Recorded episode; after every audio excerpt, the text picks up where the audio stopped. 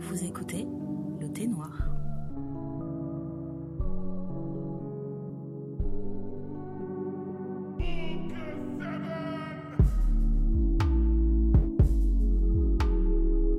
Bonjour à toutes et bienvenue dans le thé noir podcast, le podcast afro-français créé par des afro-françaises qui traite de tous les sujets qui touchent la femme. Je suis Ndaya et je suis accompagnée de Néné comme dans chaque épisode. Et euh, aujourd'hui, on boit beaucoup d'eau. Je pense que c'est important de rappeler euh, à l'issue de cette semaine que l'alcool est dangereux pour la santé.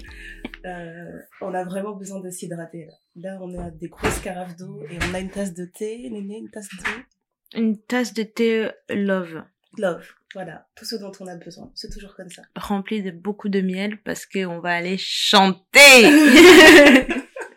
On va aller chanter sérieusement. Bah écoute, je te laisse nous raconter le programme, Néné. C'est comment? Ben déjà bonjour, ça va. Euh, en ce mois de décembre, un mois saint, un mois béni, Mhm. mois couronné par ma naissance, nous allons célébrer tout le mois. on va célébrer tout le mois et on en profite euh, à fond. On va faire un karaoké, on va marcher de Noël Ubuntu. Et je pense que quand l'épisode va sortir, il, vous pourrez encore y aller dans la journée Mhm, parce que euh, nous on y va le samedi, mais le dimanche il continue. Euh, ensuite, moi je fais mon petit voyage euh, d'anniversaire. Je Un petit solo trip. Ouais, cette année je voulais le faire soit euh, avec ma mère, soit toute seule. Et tous mes potes, tous mes proches m'ont dit mais pourquoi tu veux fêter ton anniversaire toute seule? Je lui dis bah non en fait je veux pas faire toute seule. Je veux le faire soit avec ma mère, soit toute seule. C'est tout. C'est pas que je vous aime pas. Hein. On peut se voir à un ça. autre moment. On peut se voir avant, on peut se Euh, voir après. C'est ce euh, qu'on a euh, prévu de faire au final. Et finalement, je, je crois que je fête mon anniversaire jusqu'au 26 décembre. Avec Ça tout, paraît correct, ouais. tout le tout le tout le programme. Donc euh, donc voilà, euh, dans la joie et la bonne humeur pour faire pour terminer cette belle année 2022 pleine de rebondissements. Ah, Mm. Alors là, pour le coup, de rebondissement sur rebondissement. Quand il y en a plus, il y en a encore. Hein. J'avoue que si on fait une rétrospective de l'année, euh, on va bien rigoler quand même. hein. Je pense que ce sera un épisode de trois heures. Ouais, ouais. Il y a Donc, des bonnes choses et il y a aussi des casseroles. Il y a des casseroles et puis il y a des mots. bêtisier, euh, Euh, il y a des moments où t'as envie de buter des gens. en tout cas. en mais, cas, Ouais, euh, ouais, c'est ça. Mais c'est ça. euh, je pense que c'est pour moi c'est tout. hein. Je sais pas toi, qu'est-ce que t'as, euh, qu'est-ce qui Moi, se passe. euh, écoute, Euh, comme là, en plus, on enregistre ensemble, ça nous arrive pas souvent depuis que je suis à Londres. Ouais. Je suis trop contente. Euh, comme, comme je le dis à chaque fois, hein, quand je viens en France, Néné, elle est en train de, elle est en train de me regarder comme si j'étais un extraterrestre. Elle se dit, c'est quoi cette meuf qui veut pas dormir? Pourtant, Elle veut tout le temps sortir. C'est quoi ce c'est un regard plein d'amour. Je suis là, je la regarde amoureusement, mais elle, elle ouais. pense que je suis en train de la juger. À chaque fois que je propose un programme, elle est là, genre, ok, oui, on peut essayer de caler ça dans notre agenda déjà hyper chargé. Mm. Oui, on peut essayer. Mhm. C'est tout le temps comme ça. Euh, en tout cas, moi, je suis super contente. J'aime bien euh, mes quelques jours où je peux venir à Paris. Là, j'ai bien profité de toutes mes proches que j'avais besoin de voir. Euh, tu sais, c'est un luxe juste de savoir que je peux avoir des conversations avec des adultes sans Mm. être interrompue par un enfant. Ça me rend trop heureuse. Et euh, voilà, toujours, hein, toujours pour le thé noir. On a préparé plein de choses. Euh, mais on en discutera plus tard. On en Oui. discutera plus tard. Et puis on peut aussi dire qu'on était euh, à l'afterwork euh, Ubuntu, qui était super cool. Au Titi Euh, Palacio, du coup, j'ai découvert le lieu aussi. Magnifique. Super sympa. C'était vraiment magnifique, on s'est bien amusé, on a fait des rencontres très marrantes. Oui. Euh, ce qui nous ont, enfin, dont une qui nous a donné une idée d'une nouvelle rubrique sur Instagram après les stories les plus drôles d'Instagram. Préparez-vous pour les autres. Franchement, préparez-vous. On de- préparer des folies, là. C'était vraiment une belle soirée. Et puis, Ouais. euh, voilà, un, un énorme merci euh, à l'asso Je Consomme Noir. Ils font un Mm. travail incroyable pour Ouais. la communauté, franchement. Euh, sachez que c'est une association qui, qui, euh, qui dépend uniquement du bénévolat et des dons. Donc, Mm. si vous avez envie de dire merci euh, à ce genre d'organisation qui fait vraiment un effort pour promouvoir tout ce qui est euh, autour de la communauté afro, c'est Noël, hein. C'est le moment Mm. si vous voulez faire un petit geste ou si vous avez du temps et que vous pouvez être bénévole Ouais. sur certains événements. Parce qu'en plus, c'est des événements intéressants. C'est pas comme si euh, Bah, juste ça. donner du temps et t'ennuyer. En fait, c'est vraiment euh, C'est- Et c'est intéressant, ça permet enrichissant. et de ça permet de rencontrer aussi des gens euh, quand t'écoutes leur histoire tu te dis mais il y a des gens qui vivent des trucs de ouf et qui font des trucs de ouf Ouais. et si on te les si on les met pas en lumière c'est pas des choses que tu peux voir et ce qui est fou c'est qu'elle a fait tout ça en deux ans Ouais, incroyable son. C'est Ouais, elle c'est est- une ascension de dingue. Elle est incroyable. Ouais, j'ai pas d'autres mots. La dernière fois qu'on l'a vu, on n'arrêtait pas de dire ça, et Ouais. là c'est encore pareil. ouais, exact. Écoute, sinon moi dans mes news, euh, je suis bien contente de pas être au bureau. Euh, ça me fait rire quand je parle avec des gens qui disent qu'ils aiment bien être au bureau, tu vois. Mm. Ils disent non mais c'est important qu'on puisse se retrouver ensemble, etc. C'est bien pour la productivité, alors que moi, je fais vraiment partie de l'équipe. Genre si on me dit que je peux travailler depuis la maison, je travaille depuis la maison et je vais savourer ça. Ouais, mais Ouais. regarde, maintenant, tu... maintenant que tu le dis, moi qui vais au bureau tout le temps, j'ai le droit d'être à la maison de temps en temps et tout, j'ai du télétravail et tout, mais Mm. c'est vrai que j'aime bien travailler tranquille à la maison parce que tu travailles à ton rythme, tant que le taf il est fait, C'est ça. c'est cool. Mais je me dis, euh, tu vois, de temps en temps, quand t'es au bureau, tu as les potins croustillants, tu vois des choses que tu ne verrais jamais. Et, tu sais, vrai, c'est vrai. et puis ça ali- alimente aussi nos conversations. Quand je te dis, hey Ndaya, truc d'ouf qui s'est passé aujourd'hui. Tu vois Ouais, machin. vrai, Après vrai. il avait fait ça. Après il s'est passé ça. Et il dit, mais c'est un ouf ou pas? C'est trop vrai. Non, mais franchement, je, je ne nie pas qu'il y y a des choses à, à récupérer. Et puis même, tu, tu te retrouves à côtoyer des personnes que tu n'aurais jamais imaginé côtoyer dans ton quotidien. Mm. Donc ça, c'est intéressant. Mais vraiment, l'idée de se dire cinq jours par semaine, pardon. Non, c'est trop. vraiment comme une prison. euh, Je Non, peux pas. trop. Et j'aime justement aller au bureau quand je sais que j'ai le choix. Aujourd'hui, c'est moi qui ai décidé de me lever et d'y aller, etc. Et je me dis oui, parce que j'ai envie de profiter de tout ce qu'ils ont mis à ma disposition au bureau. Ça Mm. fait toute la différence. Il faut savoir aussi que au travail de Ndaya, le lunch est offert. Ils vous font une carte. Le matin, vous avez des menus et vous choisissez ce que vous voulez manger. Franchement. C'est, c'est comme en fait, si on vous a une aviez, sorte de Uber Eats C'est ça. professionnel. Du coup, tu regardes les restaurants dans ta zone, tu commandes au restaurant, etc. Et t'as tes crédits de la boîte. C'est trop cool. Ouais. Donc euh, moi, le matin, quand je suis dans le train et qu'il y a du monde, je suis en train de regarder. Qu'est-ce que j'ai mangé aujourd'hui? Sushi, italien. Non, non, c'est magnifique. Ça, c'est le, c'est le bon côté. Et sinon, à chaque fois, là, en ce moment, j'arrête pas de mettre cette chanson en boucle. Je ne peux pas aller au bureau sans écouter euh, Glorilla et Cardi B. pareil. Impossible. Je mets ma playlist et à un moment donné, quand je vois le trajet qui me reste, je me suis dit, j'ai toujours pas Je écouté, il faut la mettre. Quand je bébé paye, faut pour mes- hum, hum, hum, c'est trop important Et j'étais là, je- dans le bureau. Mais grave, t'es là, tu te dis, en fait, I don't fuck with you, just. Voilà. Rappelez-vous bien que, voilà, je ne suis pas n'importe qui, attention. Franchement. Ça me remet bien dans Et le puis le clip, franchement, j'aime trop ce Il est clip. trop bien. Je trouve qu'il est, euh, créativement, il est ouf. Il est trop fou. Il est ouf, ouf, ouf. J'aime trop l'énergie qui se dégage. Franchement, je suis Mm. contente d'avoir découvert Glorilla. C'est, euh, c'est, en fait, je, en ce moment, déjà, on va pas se mentir, on écoute beaucoup de rap féminin. Vrai. Beaucoup, beaucoup de rap féminin. Et j'aime bien l'idée, en fait, que, on aimait trop dire que le rap féminin, c'était juste un style, tu vois. Tu vois, le, le style, ben, comme euh, Cardi et Nicki, super Mm. sexy, euh, Ouais. et, euh, et avec euh, une énergie très, une énergie très féminine, et en même temps, une énergie très, euh, je sais pas si je dirais agressive, c'est pas forcément le terme, mais beaucoup d'assurance, voilà. Voilà. Énormément d'assurance, etc. Et moi, ce que j'aime, en fait, avec, euh, avec ce qu'on a découvert dans d'autres rappeuses, en fait, c'est que t'as le côté sexy, t'as le côté, euh, euh, empowerment, etc. Mhm. Mais t'as aussi le côté très euh, ghetto, tu vois. Mm. Et le côté, et celui de Glorilla, en fait, je le trouve excellent parce que je trouve qu'il est tellement ghetto. Mm. Et ça fait du bien, justement, juste avant d'entrer dans le monde corporate, où nous, on a l'habitude de faire du code switch. Mm. On a l'habitude de porter une sorte de, enfin, pas forcément de changer complètement de personnalité, mais t'as toujours un On certain filtre que tu mets en place, voilà, quand t'arrives au bureau. Et j'aime trop entendre des trucs comme ça, juste me rappeler, voilà, t'es ce genre de personne maintenant. Allez, va faire ton rôle au travail, ça va bien se passer. Mm. Et euh, franchement, quand j'écoute ce son, je me dis, mais les gens, il faut qu'ils apprennent à respecter Cardi B. Hein. Il lui manque vraiment de respect parce que, tu Mm. sais, toutes ces histoires de dire qu'il y a certains rappeurs, ils écrivent leurs, leurs chansons eux-mêmes, etc. Mm. Et, euh, et c'est euh, connu que Cardi B, en fait, elle écrit pas euh, les paroles de ses chansons, Mm. mais elle reste quand même une super interprète. Mais Parce que je suis désolée, cette chanson, je l'ai écoutée 150 fois, j'arrive toujours pas à avoir le flow de Cardi B, donc être interprète, c'est pas facile. hein. Non, mais c'est pas facile, mais c'est comme les acteurs. Tu vois, moi, ça, moi, ouais. je le vois, je les vois vraiment comme des acteurs où tu te Mhm. dis, tout le monde dit, ouais, mais ce film, il est nul, t'as vu comment il joue? Bah, vas-y, fais le film. Vas-y, j'attends Après, on verra, tu vois. Et puis, c'est pas une mauvaise chose parce que ce qui est, en fait, moi, ce que je trouve beau dans sa démarche de reconnaître qu'elle fait appel à des personnes qui écrivent pour elle, c'est de se dire, en fait, autant je sais écrire et que je peux faire des choses, parfois je ne suis pas en capacité, mais j'ai envie Voilà. de donner. Exactement. Donc, elle, en fait, elle demande de l'aide là où elle en, enfin, quand elle en a besoin. Et c'est, pour moi, c'est, c'est tout à fait honorable. C'est très humble, ouais, c'est très humble de sa part. Franchement, pour moi, c'est euh, c'est une excellente rappeuse. Qu'on me dise euh, qu'elle est euh, auteur ou pas, c'est franchement, ça m'est égal. C'est une Mm. excellente rappeuse. Et euh, d'ailleurs, ça me fait penser, tu sais, la chanson WAP, justement, Oui. avec Megan. Mm. Et ben, je me rappelle, la première fois que je l'ai écoutée, en fait, j'étais partie... J'étais partie quand la chanson venait de sortir, j'étais partie chez une chez une amie euh, à, à Londres et on était on était parti chez elle. On était trois euh, anciennes collègues noires et on parlait justement du fait que la chanson vient de sortir et on se demande et chacune se demandait ouais est-ce que t'as vu le clip etc. Et moi je disais non en fait ce dont j'ai entendu parler du clip, je me suis dit j'ai pas besoin de le voir donc je Mhm. le verrai jamais. D'ailleurs jusqu'à aujourd'hui j'ai toujours pas vu le clip. Et elle a dit écoute on va juste écouter la chanson comme ça tu vas comprendre l'énergie. Mhm. Et on écoutait la chanson on se disait non qui a écrit ça? Qui a écrit ça?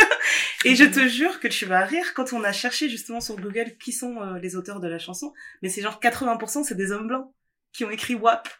WAP Ok. Et quand on a vu ça, on était mort de rire, on s'est dit tu vois comment l'industrie en fait elle est juste, c'est hilarant. Ils en rêvent. Il devait y avoir trois hommes blancs qui se sont posés comme ça, ils se sont Mm. dit yeah yeah, bring a bucket and a Mm. mop. on est sous les as, non mais. Ils ont dit, that's catchy. c'est vraiment... It's very catchy, I like it, let's do this.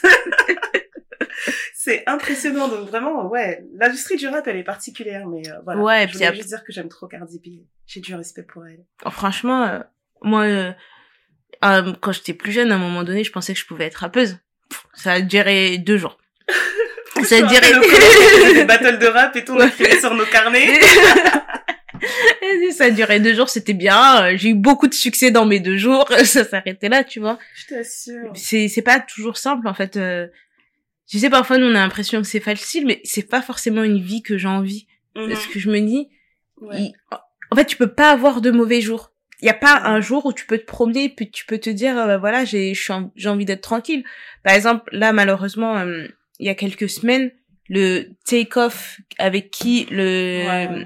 Offset était dans les dans les Dans les Migos et ouais. tout, il a été assassiné. Et en fait, je me disais, c'est quand même ouf parce qu'il y avait tellement d'histoires sur le lien qu'il y avait entre eux, que soi-disant ils étaient en froid, que et que et que et que. En fait, Exactement, ça fait mal de, de- d'avoir tout ça, en fait, dehors, comme ça, publiquement. voilà. Ça Et en plus, le pire, c'est que je pense qu'il y avait je ne sais combien de milliers d'histoires qui devaient être fausses par rapport à cette En par effet. rapport à tout ça, aux liens qu'ils avaient les uns aux autres, et euh, de se sentir scruté au point où en fait t'as un proche qui est mort. C'est pas comme si c'était euh... Et tout le monde attend toujours des statements. Ça, c'est vraiment une chose que je ne Ouais. supporte pas. ouais. Enfin, je sais pas, toi, dans ta vie, c'est comme si on, je, je te reprochais demain euh, de, ben, tu vois, là, ça va être ton anniversaire, et tu me reprochais de pas avoir fait une publication Instagram pour dire bon anniversaire, Mémé, t'es l'amour de ma vie, machin, machin. Ouais. Alors que je peux t'appeler Oui, directement, j'ai ton numéro, C'est- quel est l'intérêt? Ouais. C'est insupportable. Et, et moi, je me dis, tu vois, déjà, quand c'est dans le, t'es dans le succès, les, les histoires que t'entends sur toi, c'est ouf.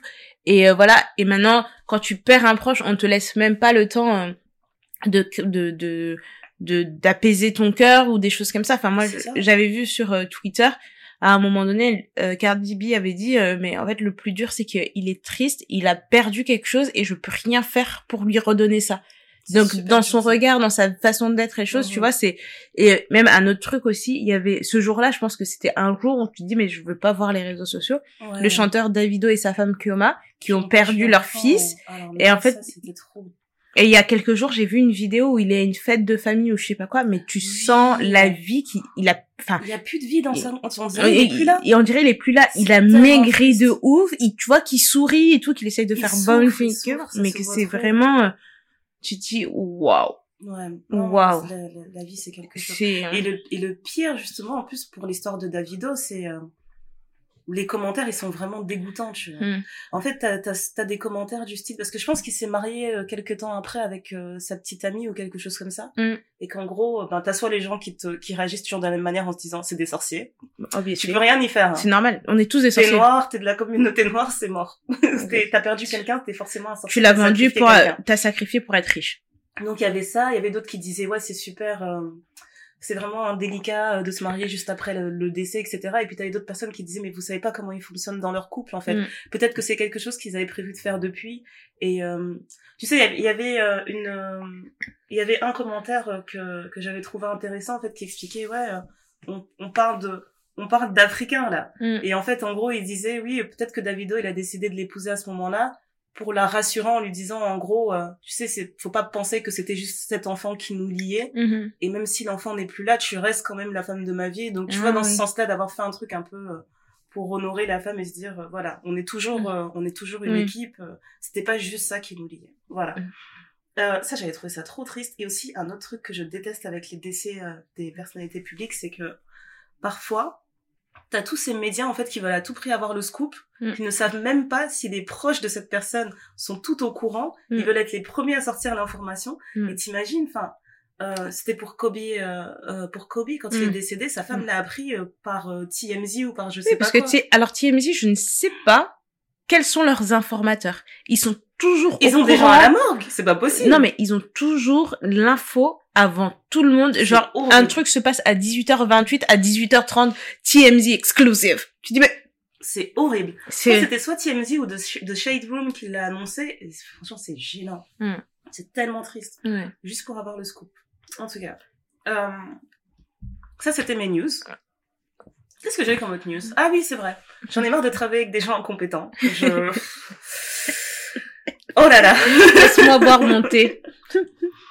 Oh là là, là vous pouvez pas me voir, mais je suis en position de prière parce que euh, chaque jour je demande la force au Seigneur Mm. pour ne pas me battre au bureau. Mm. C'est c'est dur. En fait, ce que ce que il y a quelque chose avec, euh, que j'ai du mal à, à supporter en ce moment en fait. Je commence à atteindre ce ce, ce point de non-retour où je me dis qu'il faut vraiment que je sépare les deux. Tu vois le côté euh, on a notre hustle ensemble et de se dire qu'il faut quand même continuer à payer certaines factures. Donc, je suis obligée d'avoir un job, euh, on va dire plutôt classique, euh, de 9h à 17h, qui me permet de payer certaines factures, qui me permet d'injecter des fonds dans nos projets, etc. J'arrive à ce stade dans ma vie, à l'aube de mes 33 ans, où je me dis, je ne peux plus. Je veux Mm. juste travailler pour le thé noir, je veux juste travailler pour mes différents projets créatifs, et je ne peux plus avec le monde du corporate, en fait. Je sais pas combien de fois dans ma vie je me suis retrouvée assise à une réunion à écouter des gens parler des projections de du quarterly numéro 4 de l'année et se dire voilà là ça me fait dire 67% d'infection euh, de trucs machin et me dire je n'en peux plus je ne sais pas de quoi vous parlez je ne comprends pas l'intérêt je sais pas pourquoi je suis là. Déjà ça ça fait des années que j'arrête pas de me dire que le monde corporate c'est pas fait pour moi. C'est tellement pas fait pour moi. Et je pense qu'en vrai c'est fait pour personne mais il y a juste des personnes qui arrivent à mieux s'adapter à ce à ce style de travail et d'autres pour qui c'est juste impossible moi, j'y arrive pas. Je vraiment, j'y arrive pas. Quand j'arrive au bureau, j'ai vraiment l'impression d'être une autre personne et que je peux être juste euh, 50% de moi-même, tu vois. Et je me dis, voilà, je fais ce 50% parce que euh, j'ai besoin de payer mes factures. Euh, pour la pour la petite histoire, en plus moi, quand j'ai commencé à travailler, je travaillais euh, en tant qu'hôtesse d'accueil. Et quand t'es hôtesse d'accueil, mais les choses qu'on te demande de faire, enfin, c'est impressionnant. Mm. C'est, un job où on te dit, euh, enfin, tu, tu penses être dans une société moderne, mais on te dit clairement, oui, il faut que tu mettes ton tailleur comme ça, euh, il faut que tu te maquilles de telle manière, euh, il faut que tu souris comme ça aux clients, il faut que tu machin, enfin, Mm. ça te donne vraiment l'impression d'être une poupée. On te demande d'être une poupée tout le temps et tu, on s'en fiche de ta face de, de commenter en temps normal, tu n'as pas le droit d'être, d'être toi-même, en fait. Tu dois vraiment ressembler, tu, tu dans représentes la marque. codes, on te le dit tout le temps, en plus. Oui. Tu représentes la marque, tu représentes l'entreprise pour laquelle tu travailles. C'est toi euh, l'ambassadrice, le premier visage qu'on voit. Déjà ça, ça m'a fait euh, une grosse déconnexion quand j'ai commencé à travailler euh, en tant qu'hôtesse parce que euh, ben pour celles qui me qui me connaissent et qui m'ont déjà vu euh, en dehors du bureau, j'ai tendance à m'habiller un peu n'importe comment quoi. j'ai euh, je sais même pas si je peux dire que j'ai un style bien bien défini mais il est quand même assez euh, éclectique Mm. on va dire, assez euh, bohème. J'aime bien porter des trucs qui... Ben, des choses que tu peux pas mettre au bureau, en fait, malheureusement. Ce qui fait qu'à chaque fois que je vais au bureau, je porte toujours cette même tenue qui est triste, etc. Enfin, Il y a rien qui fait que ça marche quand j'arrive là-bas. Bref. Si on met déjà tout ça à part, et maintenant il faut en plus que je supporte de travailler avec des gens qui, la plupart du temps, gagnent beaucoup plus que moi, et savent faire beaucoup moins que moi. Ça, ça me, ça me dresse le poil, ça me, ça me donne envie de faire des révolutions au bureau, c'est insupportable. Ouais. C'est insupportable. Et il m'a fallu des années, il m'a vraiment fallu des années pour intégrer que euh, il fallait que j'insiste en fait quand je demande, euh, quand je négocie mon salaire, quand je négocie des bénéfices, etc. En me rappelant tout le temps qu'il y a des personnes qui sont au-dessus de moi, elles n'ont même pas les compétences que j'ai, et malgré Mm. ça, j'avais du mal à demander ce qui, euh, ce, ce que je méritais en fait. Mm. Et ça, c'est le problème de beaucoup de gens parce que Ouais. quand moi j'ai eu la, la conversation avec une de mes collègues récemment parce que euh, elle elle fait de la elle est dans le service communication et euh, et elle trouvait que ben elle vient du sud Mhm. et elle vit à Paris et elle se dit mais en fait je m'en sors pas avec mon salaire vivre toute seule à Paris louer un studio elle est même pas dans des quartiers de enfin un quartier de ouf hein. Mhm. mais les loyers sont tellement chers et machin elle se dit ben j'adore mon taf j'adore la ville mais ça continue comme ça je vais rentrer dans le sud et elle dit je viens d'un endroit où je payais 600 euros pour euh, 55 mètres carrés et j'étais toute seule et là, elle vit dans un 25 mètres carrés, euh, elle paye, le- 900, quoi. euh, elle paye quasiment le double du loyer. Enfin, elle dit, je m'en sors plus. Entre Ouais. ça, les impôts, les machins, enfin, elle dit, je ne m'en sors plus. Et euh, c'est quelque chose qui n'est pas, euh, en fait, qui est pas du tout évident et qui est difficilement compréhensible pour certaines personnes. C'est de se dire, bah, il faut toujours oser demander. Et moi, quand je lui en parlais, je lui dis, tu sais, en fait, tu fais un taf de malade Mhm. et les gens continuent de te faire confiance et te dire des choses, bah va en parler, parle-en à ta boss, Elle tu vois, en sans communication, service en- communication. dans le service communication, j'ai Ouais. dit j'ai dit écoute, parle-en à ta boss. euh, sans lui dire que ben voilà c'est un ultimatum une augmentation où je pars Mhm. mais fais-lui comprendre que bah l'inflation c'est pour tout le monde parce que parfois par exemple sa boss je pense qu'elle est un peu déconnectée de la réalité elle a pas la même vie que que les enfin les les humains normaux Oui, c'est vrai, ça Hum, doit être difficile en plus. Enfin, de- je, je- difficile, mais je veux dire, ça doit être. euh, C'est pas évident en fait, une fois que t'es passé à un certain cap où tu gagnes par exemple des salaires à six chiffres, de Mm. comprendre ce qui se passe pour les autres. Oui, c'est ça. Et puis elle a pas la, enfin, elle a vraiment pas la, la même vie que nous, tu Mm. vois. Et, et et elle lui en a parlé. Je, enfin, je l'ai vraiment encouragée à faire ça. Et quand elle en a parlé, elle a dit ça m'a fait beaucoup de bien parce que du coup ça lui a enlevé un poids. Et sa boss lui a dit, ben je me rendais pas compte que c'était à ce niveau-là pour vous. Mhm. Et elle a dit ah d'accord, bah je prends ça bien en considération, etc. J'ai dit il faut pas attendre le moment de la révision des salaires pour commencer à parler. Il faut parler en amont en vrai. disant que bon bah voilà moi j'ai ça, j'ai ça, j'ai ça, j'ai une réalité qui fait que bah, j'aime bien travailler avec vous, mais en fait euh, l'argent c'est le nerf On de la guerre. Bah oui, c'est vraiment ça. Je il y a personne qui travaille et c'est ce que sa la sa boss lui a dit. Elle a dit mais en fait je comprends ce que vous me dites, ne soyez pas gênés, vous ne faites pas du bénévolat. Exactement. Et donc du coup, elle, ça l'a soulagée. Mais c'est pas des, hum, c'est pas des, des boss. euh, Il y en a pas toujours comme ça. D'ailleurs, j'ai une de mes anciennes collègues avec qui j'ai, avec qui j'ai échangé. Mhm. Elle disait que bon, elle, elle, euh, elle voulait changer un petit peu et euh, et euh, elle veut se stabiliser, se stabiliser plus parce qu'elle a un enfant, etc. Donc elle voudrait euh, un boulot qui est moins, euh, tu vois, qui est moins exigeant parce qu'elle était plutôt en mode moins contraignant, ouais. ouais contraignant parce que du coup elle était euh, en consultante et donc du coup tu vas chez le client tu es six mois là-bas après tu reviens après t'es six mois chez un autre client parfois t'es trois ans chez un client enfin Ouais. c'est tout un micmac et elle disait bah moi j'ai envie de voilà je veux me stabiliser et donc elle est partie voir mon ancien patron en lui en parlant il lui a dit mais tu sais que t'es très bien payée elle dit j'ai conscience que je suis très bien payée en tant que consultante mais je suis prête à baisser mon salaire pour pouvoir euh, avoir ce train de vie plus Wow. calme tu vois euh, Ouais. elle lui a donné un montant. Il lui a dit non, on pourra jamais te payer ça. Euh, euh, non. Parce que le montant qu'elle demande pour avoir le poste qui lui permet d'être un peu plus stable, c'est plus haut que ce que lui, il est prêt à payer. D'accord. Alors que c'est une meuf qui est dans la boîte, ça fait des années, genre presque dix ans qu'elle est dans la boîte, elle Wow. connaît la boîte comme sa poche, elle a, elle a aidé aussi à la construction de ce truc, etc. Et il a dit non. Et lui, il a dit non. Il a dit non. C'est dur, hein. C'est dur. et tu vois un peu le la différence entre entre un patron qui est là pour toi, qui veut t'aider, qui est prêt à t'accompagner, qui qui peut être flexible sur certaines choses, et un autre qui te dit bon bah non en fait. Et puis c'est important aussi de, de, de rappeler aux gens en fait que le, le travail en fait c'est pas votre vie. Oui. Et ça fait franchement ça fait mal de le dire parce que au final quand tu travailles euh, au moins euh, 40 heures par semaine pour une entreprise, t'as envie de penser que aussi te considèrent comme quelqu'un de Mhm. d'essentiel, d'indispensable euh, au développement de la boîte. Mhm. Alors que non, on est tous euh, on est tous disposable et voilà. Oui, c'est ça. C'est c'est vraiment douloureux à, à intégrer. Hein. Et- Mais c'est vrai que quand tu m'expliques le cas de ton ancien euh, ton ancien boss, il a dû se dire, en fait, il a dû peser le pour et le contre et se dire, oui, en effet, elle est là depuis longtemps, mais euh, voilà, si elle part à tel moment et que je peux me permettre d'embaucher quelqu'un, euh, je sais pas moi, à 20 k en dessous, Mhm. bah c'est pas grave, elle apprendra. Oui, et puis et puis lui, c'est une question de coût, ça lui coûte de l'argent. Il tout ce- il, il- se dit elle, elle est plus rentable en étant consultante qu'en étant en interne. C'est euh, C'est vraiment un truc. mal. En plus c'est une une consultante, elle travaille très bien. Enfin mhm. moi je les clients avec qui elle, enfin avec lesquels elle travaille, j'ai rarement eu ou jamais, pour pas dire jamais, mais vraiment euh, de de remontées négatives ou des choses qui n'allaient pas quoi. ouais, Donc euh, c'est c'est tout un truc même si le travail c'est enfin moi je dis tout le temps on n'a pas d'amis au travail.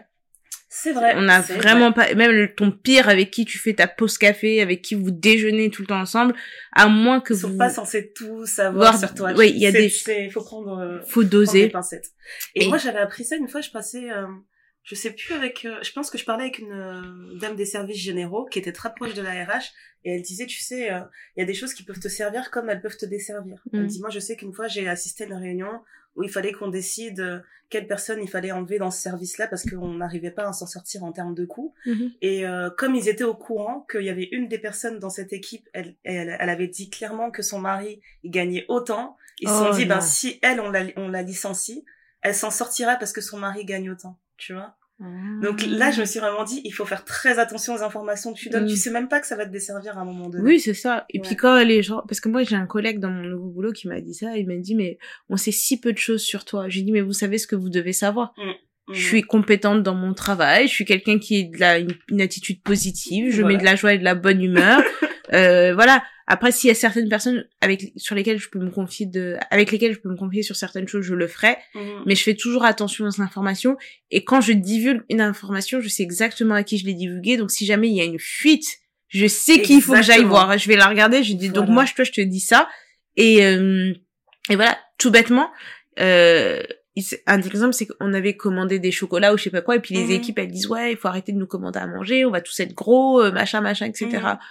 Vous dites ouais, mais tu peux les offrir à quelqu'un d'autre. si j'ai dit mais pas, il y a- enfin. j'ai dit il y a des chocolats qui sont là, vous n'êtes pas obligés de les manger, tu vois. obligé, hein, Et le truc est revenu comme quoi elle veut que on commande plus jamais de chocolat euh, parce que j'ai dit mais oh, c'était dans une Tu vois ce conversation. qui m'énerve Vous créez des discussions vraiment, c'est bah non. non mais Bah non. non mais vraiment j'ai dit j'ai dit On non mais en fait on était à la pause déj ils étaient en train de se plaindre que ah ouais vous voyez il y a tout le temps du chocolat on va tous s'empâter on est gros machin etc j'ai dit bah si vous en voulez pas n'en mangez pas et c'est devenu et là veut qu'on arrête le chocolat C'est quoi? Commande des bretzels et laissez-nous tranquille. C'est vraiment, c'est vraiment des discussions. Vous voulez m'énerver pour ça? non On mais va s'énerver pour ça non mais franchement j'étais là j'ai dit mais vous vous rendez pas compte de ce que c'est enfin je dis C'est On est là en train de manger, il y a une boîte avec des chocolats, vous êtes pas obligé de les prendre. Non, non, les chocolats, ils disent mange.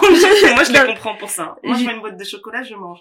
Par Mm. contre, je vais pas me plaindre derrière et dire non, c'est ta faute. Arrête d'acheter ça. Non mais c'est ça, j'ai dit mais c'est l'entreprise qui vous offre, soyez heureux, soyez heureux.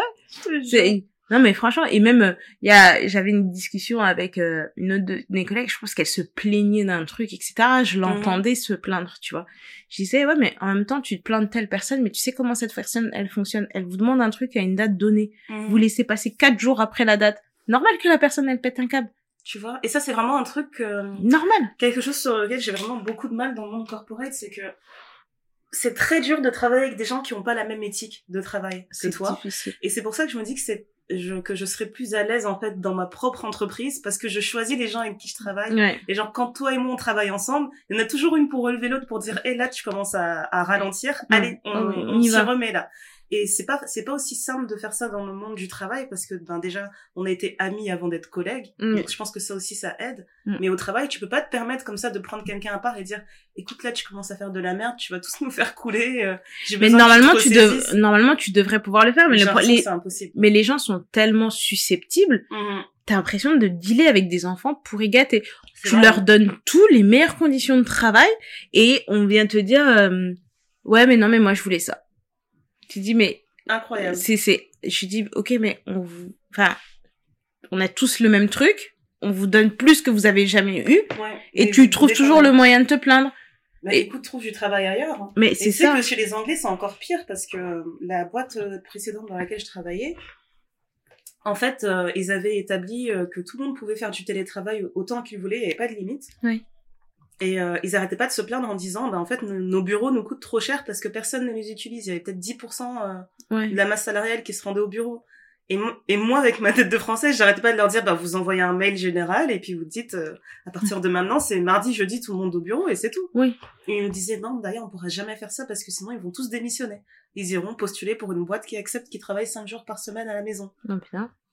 Et ils avaient vraiment intégré ça comme si c'était, enfin, c'était normal, tu vois, de Mhm. se dire, euh, on a des gens qui sont super, euh, super exigeants et on fait avec, c'est tout. Tant pis, quitte à perdre de l'argent. euh, Bah, et à dans payer des bureaux. bah, payer des bureaux, machin. C'est impressionnant. Ouais, c'est vraiment impressionnant. vraiment, euh, Écoute, je ne suis plus là-bas. Ce n'est plus mon problème. Mais euh, un autre truc aussi qui m'avait énormément marqué, où je m'étais dit, en fait, euh, c'est c'est terminé de tout donner dans une boîte et de se projeter, c'est que juste avant, juste avant le début de la pandémie, en fait, enfin au début de la pandémie, euh, il y a plusieurs personnes qui ont été licenciées là où je travaillais. Mhm. Et en gros, on m'avait dit, ben, de toute façon, quand il s'agit de licencier des gens, on va d'abord licencier des gens qui étaient en, en contrat intérim, Mhm. parce que c'est tellement plus simple, c'était pas euh, des gens de notre entreprise. Et ensuite, on va regarder en termes d'ancienneté, on va Mhm. regarder en termes de période d'essai, etc. Et c'est ces personnes-là qu'on va licencier. Et ben, figure-toi qu'ils ont licencié une femme qui avait, euh, elle avait 62 ans.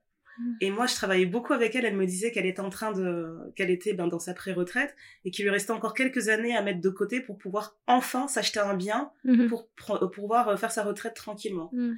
Ils ont licencié cette dame qui était dans la boîte depuis le début. Oh, Mais quand je te dis depuis le début, elle me disait comment elle a appris euh, l'informatique, comment elle a appris à Mhm. changer, etc. Tout dans la boîte. Elle a dit c'était une petite boîte qui avait peut-être 50 personnes et maintenant c'était c'est une multinationale, tu vois. Elle a fait tout ça dans cette boîte. On, il savait très bien que à 62 ans, tu trouveras pas un autre Bah job. oui, surtout. C'est quasi impossible en pleine pandémie et ils l'ont quand même licenciée en se disant ben malheureusement euh, les tâches qu'elle fait en fait elle peut pas les faire depuis la maison ça va être complexe etc ils l'ont licenciée Mm. ça m'a tellement fait mal mais j'étais à un point où je demandais à ma à ma manager je disais s'il te plaît donne-moi son numéro de téléphone Ouais. je veux rester en contact et il refusait de me donner ses coordonnées parce que tu peux pas donner Oui. les coordonnées des gens comme ça mais ça m'a tellement piqué cette histoire je me suis dit si même en Angleterre où ils sont censés être un peu plus soft sur Ouais. certaines règles ils sont capables de faire ça pardon, le corporate, je mettrai plus jamais mon cœur dedans. Plus jamais. Non, c'est vraiment compliqué. En fait, c'est pas fait pour les, pour les, comment Pour il les est- âmes sensibles. Oui, c'est ça. Je pense, franchement, parce que tu peux pas être susceptible dans le monde du travail. Ouais. Tu- Franchement, moi, je, c'est un truc que dès que j'ai commencé à travailler, j'ai compris. Je dis, je peux pas être susceptible dans le monde du travail parce que sinon, tous les matins, Mais tous les tu vas matins, tu vas t'engueuler avec quelqu'un. Soit vas tu vas t'engueuler, soit tu vas pleurer aux toilettes. Tu vas, voilà, tu vas claquer des portes, tu vas dire, et même dans mon ancien boulot, je, je pense que cette fois-là, je t'avais appelé, je t'avais dit, en fait, là, si je remonte dans le bureau, je vais retourner Moi, je me tout, rappelle.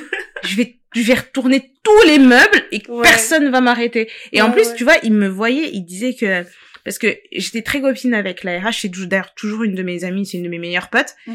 et euh, j'ai, on rigolait et tout, et avec des, je sais pas, il y avait un petit, un petit apéro d'entreprise et tout, et euh, donc on était en train de rigoler et tout, elle, elle, elle disait, l'aîné est très gentil, faut pas, euh, faut pas la chercher, tu vois. Et un, de mes collègues qui m'a regardé, qui dit, tu sais quoi, je le vois tellement. Elle dit, je vois que c'est tellement. Elle dit, je vois tellement. J'ai dit, en fait, le jour où je vais m'énerver et je vais Retourner le bureau, il y a personne qui saura me calmer. Oui, ils vont pas t'arrêter. Et Ils vont tous reculer, ils vont dire, on savait que ça arriverait un jour. C'est notre faute, il faut assumer les conséquences maintenant, et puis on va attendre qu'elle ait fini de tout casser, quoi. Franchement. C'est- comme ça. Et ce jour-là, en fait, je suis descendue, je pense que j'étais au téléphone avec Naya pendant une demi-heure, il y a personne qui est venu me chercher. J'ai dit, en fait, si je remonte là, et quand je suis remontée, je me suis mise dans une salle, il y a personne qui m'a parlé du reste de la journée. J'ai dit que quelqu'un me En parle. plus, je te vois avec les yeux rouges de rage, là. Eh ben, et je, On allait te demander, Néné, ça va? Parce que j'ai l'air d'aller mal. non mais eh, non il y a personne qui m'a parlé et je me suis dit donc vraiment il y a des moments il faut pas euh, il faut pas en fait Il faut pas, il faut pas. faut vraiment pas mais euh, non non mais, Mais c'est pas Moi, je reste sur les, je reste vraiment sur les points positifs. Je me, je me focalise là-dessus. Bon, déjà, le fait d'être susceptible, t'as tout à fait raison. Je trouve que ça sert strictement à rien parce que toutes les, toutes les, euh, tous les moments où j'aurais pu être susceptible, enfin, ça aurait été ridicule parce que j'aurais pas appris, en fait. Oui. On travaille pas tous de la même manière et, Mm. et plus tu travailles et plus tu crées aussi euh, ta, ton, ton éthique, en fait, Mm, ta manière d'être professionnel, etc. et c'est Et ça qui te différencie fait des autres Voilà, bah, j'ai, j'ai énormément appris. Quand on me disait, bah non, à ce moment-là, moi, j'avais besoin que tu réagisses tout de suite, tu l'as pas compris, etc. Enfin, on travaille avec plein d'humains différents. On a tous été élevés d'une manière différente. oui Enfin, c'est, c'est tout à fait normal. Et puis, ça, ça montre aussi, euh, Que- ça montre aussi ton niveau de maturité, en fait. ouais et de Qu'est-ce que ça veut dire? Qu'est-ce l'adaptabilité que ça dit de toi si, euh, à, à nos grands âges, en fait, dans le cadre, dans le cadre du travail, dès qu'il y a quelque chose qui va pas dans ton sens, t'es Mhm. pas capable de t'adapter, t'es pas capable de, de mesurer, en fait, euh, à quel niveau tu es, euh, j'allais dire coupable, à quel niveau euh, t'es, euh, t'es dans le, dans le tort ou dans le, faux- ou, ou dans ton Mhm. droit. Mhm. C'est, c'est problématique. ouais Donc ça, je l'ai intégré. Et ce que j'ai décidé de, de, ce sur quoi j'ai décidé de me focaliser vraiment, c'est que la chance que j'ai aujourd'hui, c'est que mon travail me permet euh, d'avoir déjà du matériel informatique que je n'ai pas à payer. Et que Mhm. je n'utilise pas uniquement pour ce travail. Mhm. À l'heure où on parle, on enregistre sur le matériel du travail. Donc merci beaucoup à ma boîte. Euh, voilà, tu vois, il y a des jours où je me dis à la maison c'est pas possible. Par exemple, quand les enfants ils sont euh, en vacances scolaires, et ben je vais au bureau et je profite de ce calme et je me dis ben voilà, je peux je peux travailler sur euh, le podcast, je peux travailler sur d'autres projets, etc. Mm. Dans le calme, avec mon café à volonté, avec Mm. mon déjeuner, etc.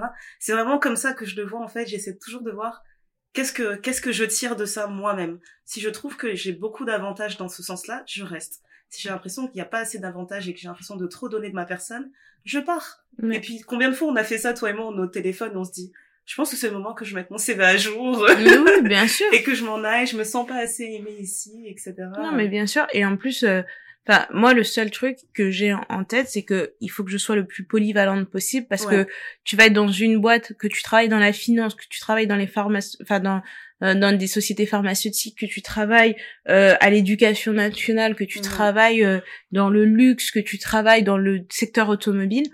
En fait, tu as des, euh, des, des capacités qui vont être euh, transversales. Donc, tu peux les utiliser partout. Le fait d'être, d'avoir une éthique de travail, c'est Mhm. quelque chose que dans n'importe quel milieu, c'est toujours apprécié. Le fait d'être euh, ponctuel, Mhm. le, le fait d'être réactif, proactif, euh, le fait d'être assez ouvert et assez flexible sans pour autant te laisser marcher dessus, etc. Le, le, le fait de pouvoir accepter la critique, parce qu'en fait, c'est des choses qui te font évoluer et c'est et c'est ce qui va faire que tu es différente d'un autre d'une autre personne et qui va peut-être qui va être valorisée ou on va te payer plus parce qu'on va se dire bah même si elle est pas capable de faire ça, je sais que si on lui montre une ou deux fois, après elle saura le faire Exactement. et t'apprends énormément de choses. Et moi, ce que j'aime, et ce, ce que j'arrête pas de dire à Ndaya en ce moment, c'est que même si à terme, je pense pas que je serai dans le corporate, je pense que je serai plus sur les activités que j'ai en parallèle. Mhm. Le fait d'être dans le monde du travail, ça me permet de rencontrer des gens que autrement je n'aurais jamais rencontrés et ça peut m'ouvrir des portes qui ne me seront, enfin, qui ne m'auraient pas été ouvertes si je, je les avais pas rencontrées dans le cadre du travail. Ouais, Et, et en fait, tu te dis, bah, c'était pas tout le monde qui est intéressant, mais Le bah, réseautage n'est pas négligeable. Le réseautage, c'est vraiment important. Tu vois, Ouais. par exemple, euh, tu t'entends très bien avec les gens de la com, avec le mec qui fait les relations presse. Un jour, il te dit, ben, bah, c'est comme ça qu'un jour, je me suis retrouvée à un événement du Louvre Mhm. en avant-première avec des gens et tu te dis, ben, en fait, si je m'entendais pas bien avec cette personne, j'aurais pas rencontré telle personne qui m'a permis vrai. de comprendre ça, qui m'a mis en contact avec un tel. Tout à fait. Et tu te dis, bon, bah, voilà, tu vois, tu te dis, bon, bah, ça, c'est cool. Tu vas bien t'entendre avec euh, les gens de la finance et puis ils vont t'expliquer des trucs et tu vas dire, ah, en fait, on devrait réfléchir comme ça parce que nous, on n'a pas cette notion-là. Oui. Et en fait, si on travaille dans ce sens-là, bah, ça nous permettra de faire comme ça. C'est Et- vrai. et Et, c'est- vrai que ça me rappelle quand je travaillais euh, dans, dans l'immobilier, ça me faisait trop rire en fait de voir tous ces collègues des fois qui venaient toujours voir les mêmes personnes en fait, les Mm. mêmes euh, personnes qui font partie du portefeuille euh, Oui. d'investissement et de leur dire voilà j'essaie d'acheter ma maison et en fait là le broker il est en train de me dire qu'il faut que je Mm. fasse ça ça ça. Mais oui. C'était trop drôle en fait de se dire que tout le monde bah, profite en fait des ressources qu'il y a dans la boîte en se disant mais je vais pas être comme un idiot comme ça à aller essayer d'acheter ma maison et me faire avoir alors qu'il y a des gens ici qui C'est leur travail. expertise. Ouais, c'est Ils ça. peuvent m'aider. Et puis Donc, même, euh, et puis même de se dire, bah, tu cherches un appartement, t'en parles, il dit, Mhm. attends, mais j'ai un pote qui a un appartement à lui, je vais lui poser la question. Parce que finalement, des deux côtés, c'est une certaine caution et c'est une ré- enfin, ça, ça rassure de se dire, bah, on connaît quelqu'un en co- commun, j'aime bien cette personne, je pense pas Voilà. qu'il va me mettre en contact avec un escroc. Exactement. euh, Et puis si tu me mets en contact avec un escroc, écoute, on se voit tous les jours au bureau, hein, on va régler ça vite fait, bien fait. Voilà. Donc, euh, C'est et puis aussi de dire qu'on est dans une génération où il y a beaucoup de gens qui disent qu'il faut entreprendre à tout prix, que tout le monde doit être son, son propre patron. Alors ça, je supporte Et c'est pas vrai du tout parce que finalement être son propre patron c'est ne jamais dormir et c'est ne plus avoir de vie.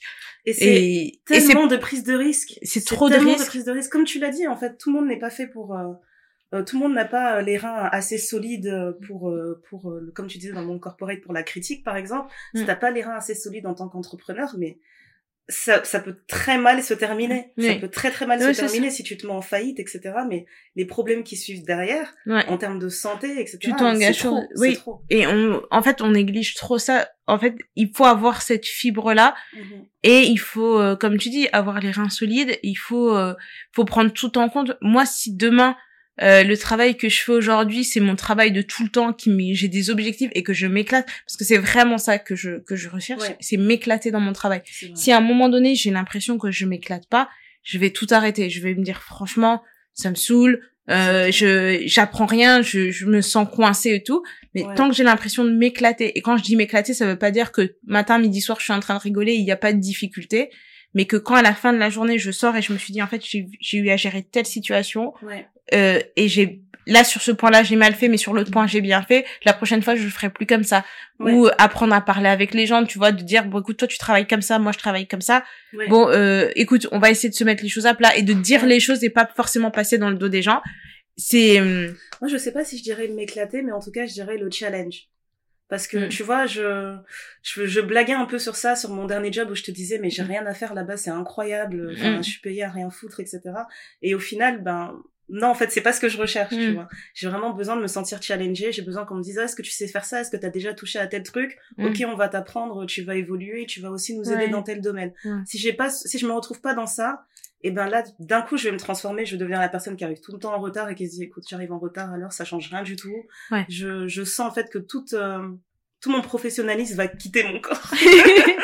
Donc j'ai besoin du challenge. non mais en fait moi quand je dis m'éclater c'est vraiment me dire que s'il y avait un problème t'as trouvé la solution Hum. Tu vois, c'est comme quand on faisait le site internet, à un moment donné, j'étais bloqué sur un truc, je te disais, d'ailleurs, en fait, je vais y arriver, je vais y arriver, je vais y arriver, j'ai passé trois jours dessus. Et moi j'étais là, on a tout à fait confiance en toi, tu vas le faire, tu vas le faire, Néné. Et au bout des trois jours, quand j'ai réenseigné, j'étais là, ouais, je suis un génie génial. Je connais-. Regardez-moi, webmaster. tu vois, comme on est des blédards, on a tout de suite sorti les titres. Regardez-moi, Ingénieur informatique. Spécialiste en codage. Et grave, JavaScript, Python, j'ai Wow. fait tout. C'était trop. C'était trop. Oui, Mais- là, tu te sens plus. Et puis mais- même, on a, on a cette certaine fierté, en fait, quand on se présente en tant que podcast aussi, de dire, quand les gens nous demandent, voilà, vous êtes produite par qui, vous travaillez avec qui, c'est c'est nous deux. Non, on se débrouille. C'est nous deux. Et on est là, on bombe le temps, c'est pas, non, tout ça, c'est nous. Bah euh. Parce qu'on fait, euh, on fait ce qu'il faut et, Ouais. et c'est ça que moi que je trouve, et quand je dis que je m'éclate, c'est ça, c'est de me dire, en fait, t'as, t'as un truc, il y a un petit côté challenge aussi, Ouais. mais de se dire que, ben, c'est, c'est, je suis émerveillée. Tu Ouais. vois, genre, il y a des, je vois des choses, je me dis, putain, mais c'est ouf. Il y a des gens qui pensent à ça. Et quand ils pensent à ça aussi, tout est là, tu réfléchis, tu dis, oh, mais vous avez pensé à ça, vous avez réfléchi à ça.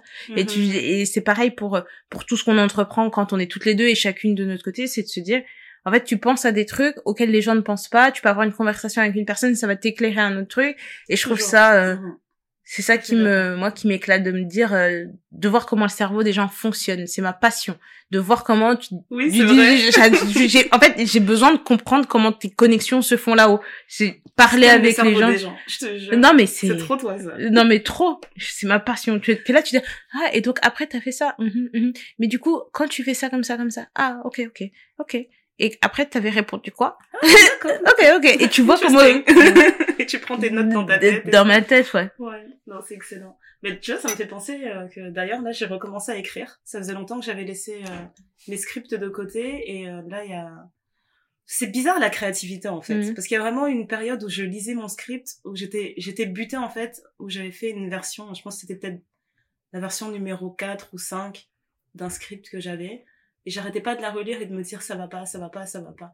Et en fait, j'écrivais ce truc et j'arrêtais pas de me demander est-ce que toi tu regarderais ça? Est-ce Mhm. que toi tu regarderais ce programme et tu, tu dirais quoi? Mhm. Et en fait, comme je suis tellement critique, je Mhm. m'imaginais en train de regarder le truc et de dire alors ça, ça n'a aucun sens. Je sais pas ce qui leur a pris d'imaginer cette relation. N'importe quoi. Non mais on en a marre de voir ci, ça. Ouais. Donc j'étais hyper difficile avec moi et euh, j'étais arrivée à un point où genre je détestais mon projet, je voulais plus le voir. Ouais.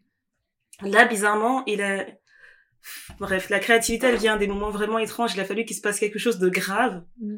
euh, dans mon entourage pour que j'ai un déclic, en fait, Mhm. et que je me suis juste rendu compte qu'il fallait que je change de perspective sur le même projet. Et, et d'un coup, il faisait beaucoup plus de sens. D'un coup, il était beaucoup plus pertinent. Et euh, du coup, voilà, la plume est revenue d'un coup et je j'ai recommencé à écrire il y a pas longtemps. voilà. Mm. Donc on va voir où ça nous mène. Hein. On va voir. ça. Mhm. La vie est faite de cycles. hein. Moi j'ai recommencé à lire. Et là je dévore des Ah livres. Dès que j'ai une minute, je sors mon livre. C'est une habitude que j'avais avant d'avoir toujours un livre dans mon sac à main parce qu'on Mhm. sait jamais, t'attends, tu fais la queue, je sais pas quoi, tu sors un livre, ça fait passer le temps. Mhm. Et j'avais perdu cette habitude-là et là je je retourne à mes premiers amours où tu, tu- j'arrête pas de commander des livres. Il y a une boutique là, j'arrête pas. Je dis la dame à un moment donné, elle va me prendre pour une folle. Elle va dire mais cette fille, elle a pas de vie, elle travaille pas. Et Et tu euh, vois, je suis trop fière de toi. Toi, tu fais partie des gens qui veulent encore laisser vivre les libraires indépendants. oui. Heureusement. Heureusement. Non, mais vraiment. Mm. Achetez pas vos livres sur Amazon, ça va pas. Franchement, et, même là, euh, c'est ce que je disais à Andaya cette semaine. J'ai dit ouais, parce que on a fait notre fête de Noël au travail. Il y avait un Secret Santa et je, dis- je voulais acheter la personne que j'ai tirée. J'avais un truc très précis en tête. Je voulais lui acheter un truc sur les serial killers. Bon, jusqu'ici, il y a rien d'anormal. Non, non, je vais juger personne. Je vais juger personne, je vais juste écouter ton histoire. Jusqu'au bout. Et donc du coup, j'y vais. Elle, la, la libraire me dit ah non mais là j'ai rien de sur les serial killers. J'ai pas forcément un polar, mais peut-être euh, un truc d'investigation. Je dis ah oui ça peut être pas mal. Donc on s'arrête sur un livre, euh, une histoire d'Arsène Lupin, etc. Mais une vieille édition, etc. Donc la personne a adoré parce qu'elle est fan d'Arsène Lupin, ce que je ne savais Je pas. même pas en plus, ouais. Trop bien. Et euh, mais elle écoute euh, des chroniques criminelles. Euh, vous allez être Christophe amis, vous. Ouais. Vous êtes des bonnes amies. Christophe Ondelat raconte, enfin tu vois, les- des- oh là là. tous les trucs, euh, des crimes, de- Le jingle, là, il me donne des frissons. les histoires, l'heure du crime, des, des, des choses comme ça. Et donc on est, chacune en fait, on est en train de travailler de notre côté, on est en train d'écouter des histoires de merde. Vous devez écouter la même histoire en même temps. Et t'en as une qui enlève son écouteur dans l'open space. Oh non, mais c'est Comment il a pu mettre ça? Il a mis de la mort au rat dans la bouffe de sa femme. non mais vraiment. C'est trop. Et, euh, et donc du coup, le temps que la que la libraire fasse le petit le petit paquet, les machins, etc. Je me promène, et elle a des livres en fonction des pays, des zones géographiques et tout. Et là, je tombe sur un un livre de mon ethnie, je dis ah je peux me permettre et tout parce que c'est il y en a certains qui sont des vieux livres et tout et elle me dit oui oui oui et tout Franchement, mais quelle était, euh, quelle était la probabilité? Improbable. C'est incroyable. improbable et j'étais là je dis mais juste vous- à côté du bureau. juste à côté du bureau et je dis mais vous êtes et mon ethnie n'est pas non plus euh, enfin elle n'est pas répandue quoi c'est c'est hyper c'est Mhm. elle est quand même très géo, géolocalisée C'est ça? et euh, et elle disait euh, je lui demandais si euh, comment elle avait acheté ce livre. Elle dit bah en fait j'achète beaucoup chez les particuliers qui viennent me revendre leurs livres mais ça c'est un auteur qui est hyper connu euh, machin etc et tout. Je lui dis je peux me permettre de toucher je, je feuillette le truc. Et j'ai vu une carte et j'ai reconnu genre le village de ma mère sur la carte parce que c'était écrit. Je me dis ma mère quand elle me Ah, racontait ça, elle va histoires. pleurer. et donc je lui dis est-ce que vous pouvez me le réserver et tout euh, elle me dit oui oui bien sûr et tout. Elle me dit mais vous savez il est cher et tout euh, machin et tout je dis ouais mais c'est pas grave euh. T'as pas fait la bédarde tout le Tu dis, madame, regardez. Ça, village. Regardez cette page. Vous me le mettez de côté. alors j'ai pas dit comme ça j'ai dit non mais j'étais en train de regarder j'ai dit c'est bizarre de voir des noms de zones que je connais et tout dans un livre et tout euh. et euh, elle me dit oui oui je peux vous le mettre de côté mais c'est cher et tout Ouais. et après elle, elle m'a dit le prix elle m'a dit bon c'est 400 euros les livres Et j'ai- j'étais là j'ai- dit écoutez c'est Moi, je commence à faire des calculs. Et- Combien de pages? Ça fait 1,50€ la page.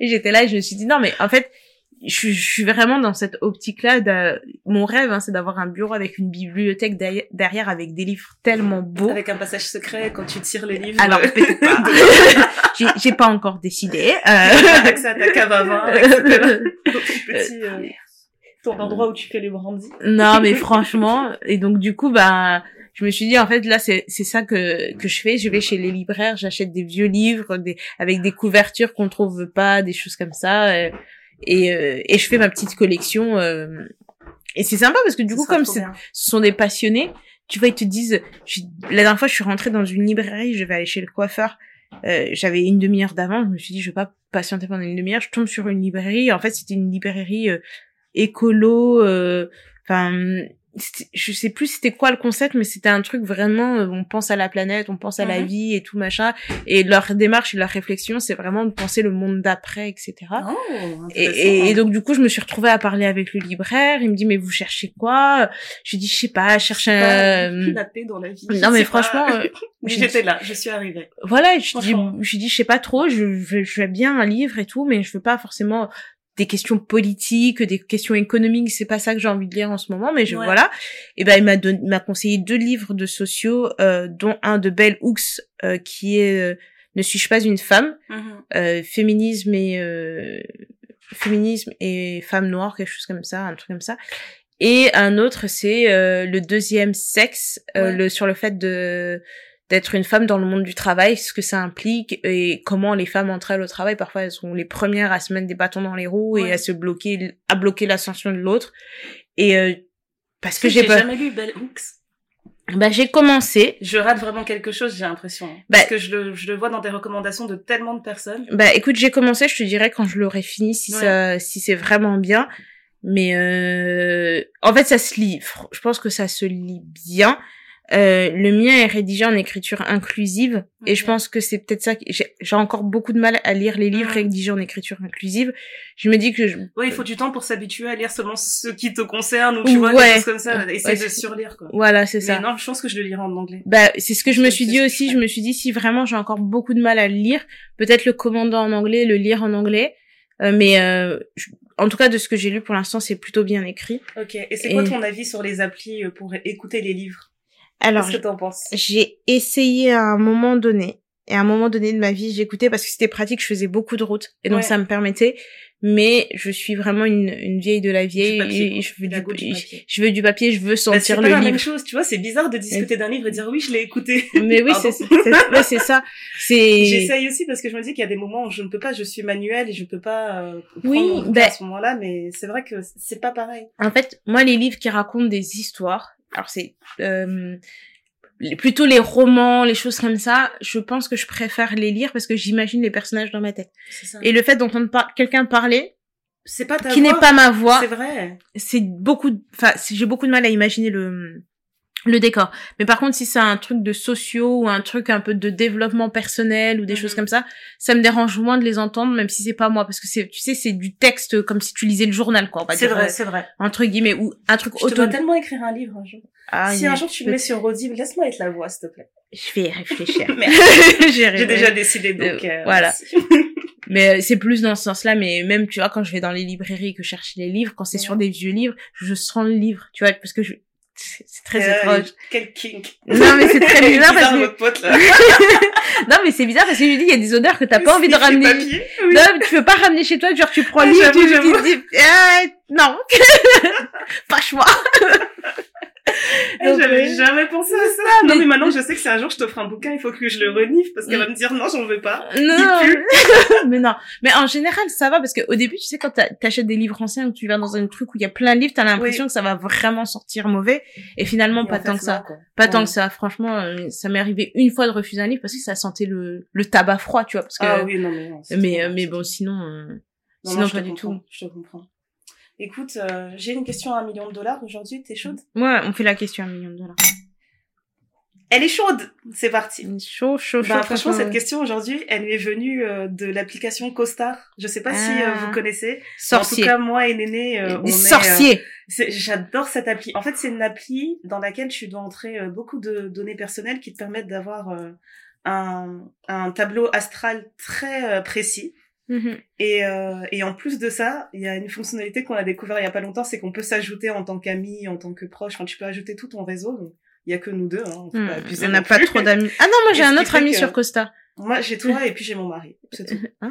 Et, euh, et en fait, ce que je trouve intéressant sur cette euh, sur cette appli, c'est que bah, chaque jour, ça te met, euh, je sais pas si on peut dire, c'est pas une citation, mais genre un conseil ou une question, Ou un, un- questionnement, quelque chose qui un- va te faire. euh, Un truc, un petit message de, de ton toi intérieur ou quelque chose qui va Voilà. impacter ta journée. Un peu voilà. le thème de la journée. Exactement, le thème de la journée et c'est euh, ben c'est toujours euh, approprié euh, à- enfin approprié. Je pense pas que c'est ça le terme que je voulais employer, mais c'est toujours lié euh, à votre thème astral. Donc c'est pas juste une question sortie de nulle part comme ça. Mhm.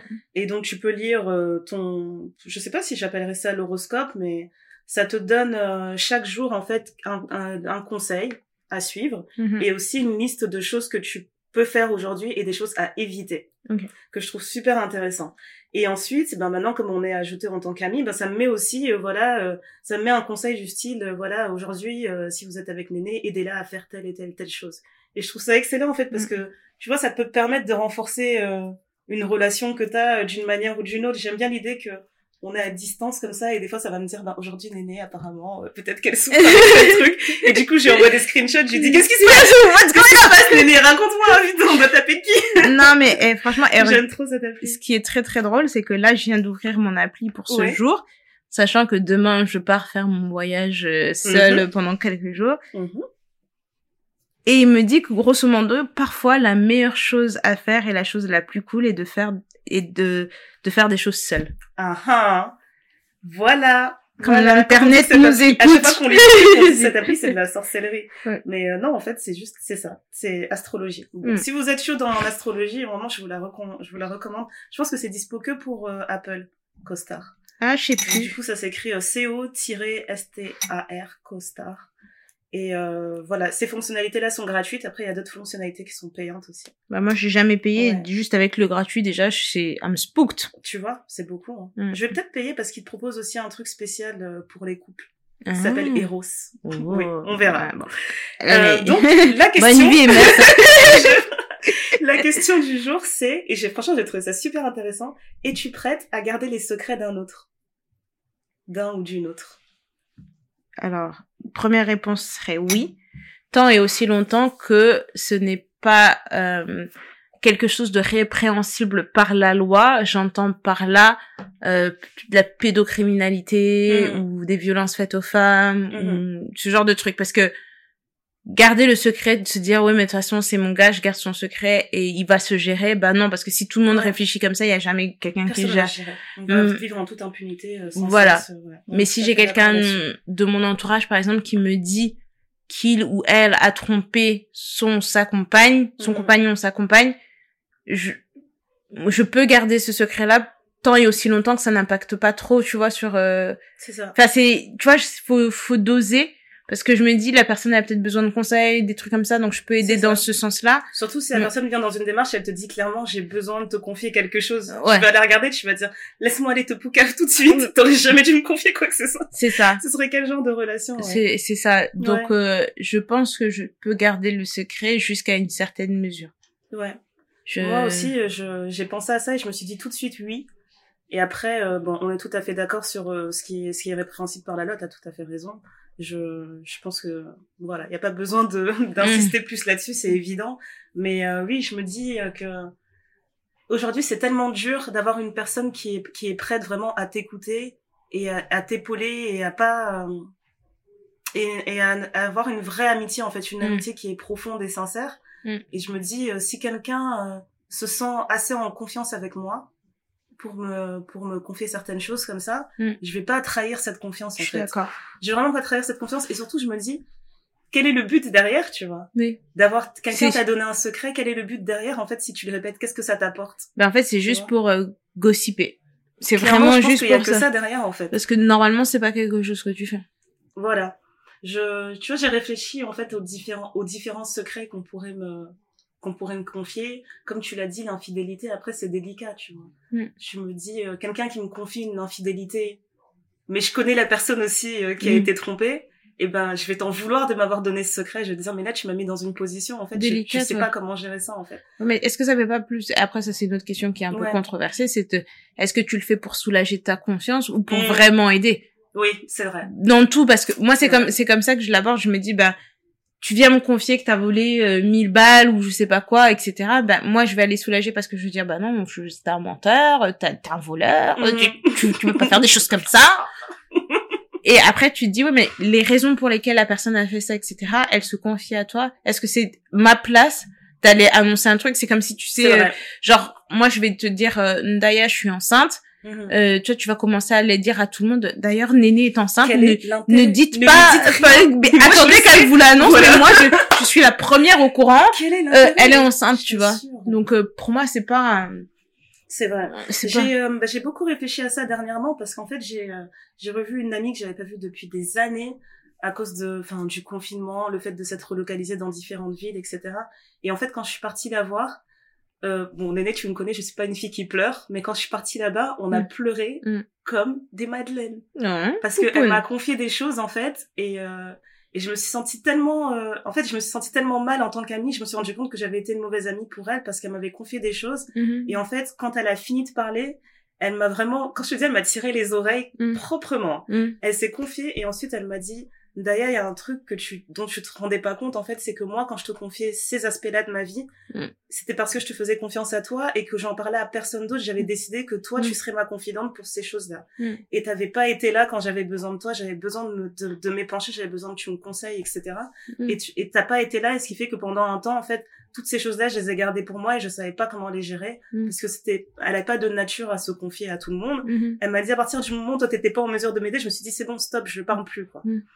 Et Ouais. euh, je trouvais que c'était important en fait de je, de faire mon mon mea culpa comme ça et de dire clairement en fait on, on, on part toutes avec plein de bonnes intentions, on se dit voilà, j'ai mon équipe de copines, c'est mes sœurs, c'est mes gens sûrs, etc.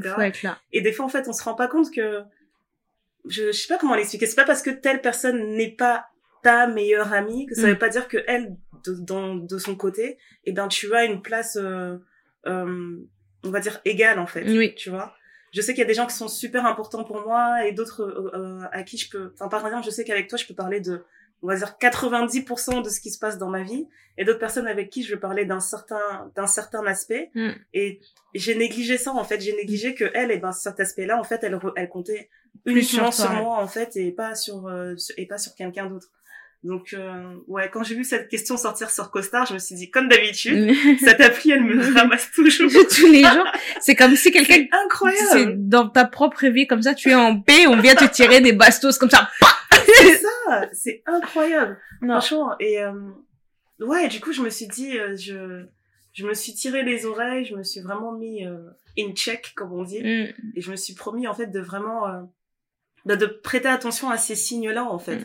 parce que des fois on est là on a des discussions comme ça on pense que c'est une discussion bateau avec certaines personnes et tu sais pas en fait dans quelle détresse elle peut être à ce moment-là et, euh, et qu'est-ce qu'elle et qu'elle a et sans te rendre compte que quelqu'un a vraiment besoin de toi à un instant T Mm. et euh, vraiment j'y ai repensé beaucoup parce qu'il y a eu beaucoup de choses qui se sont passées euh, notamment euh, on, on a eu écho d'un d'un décès euh, de d'une personne de- d'entourage proche d'une de mes meilleures amies Mm. et euh, c'était un décès par suicide en fait et ça, ça nous a beaucoup euh, questionnant en fait sur le sur ce qu'on voit en fait dans notre entourage et ce qu'on ne voit pas Mm. est-ce que tu vois on est tout le temps là en train de passer des bons moments etc est-ce qu'on est capable de voir vraiment au- auprès des gens qu'on aime en fait s'ils vont ils vont intimement bien Mm. ou si c'est une façade? Ouais. et ça m'a tellement fait mal en fait de me dire que tu peux être là et penser que tu que tu agis comme euh, comme une amie euh, on va dire euh, euh, ce serait quoi le terme?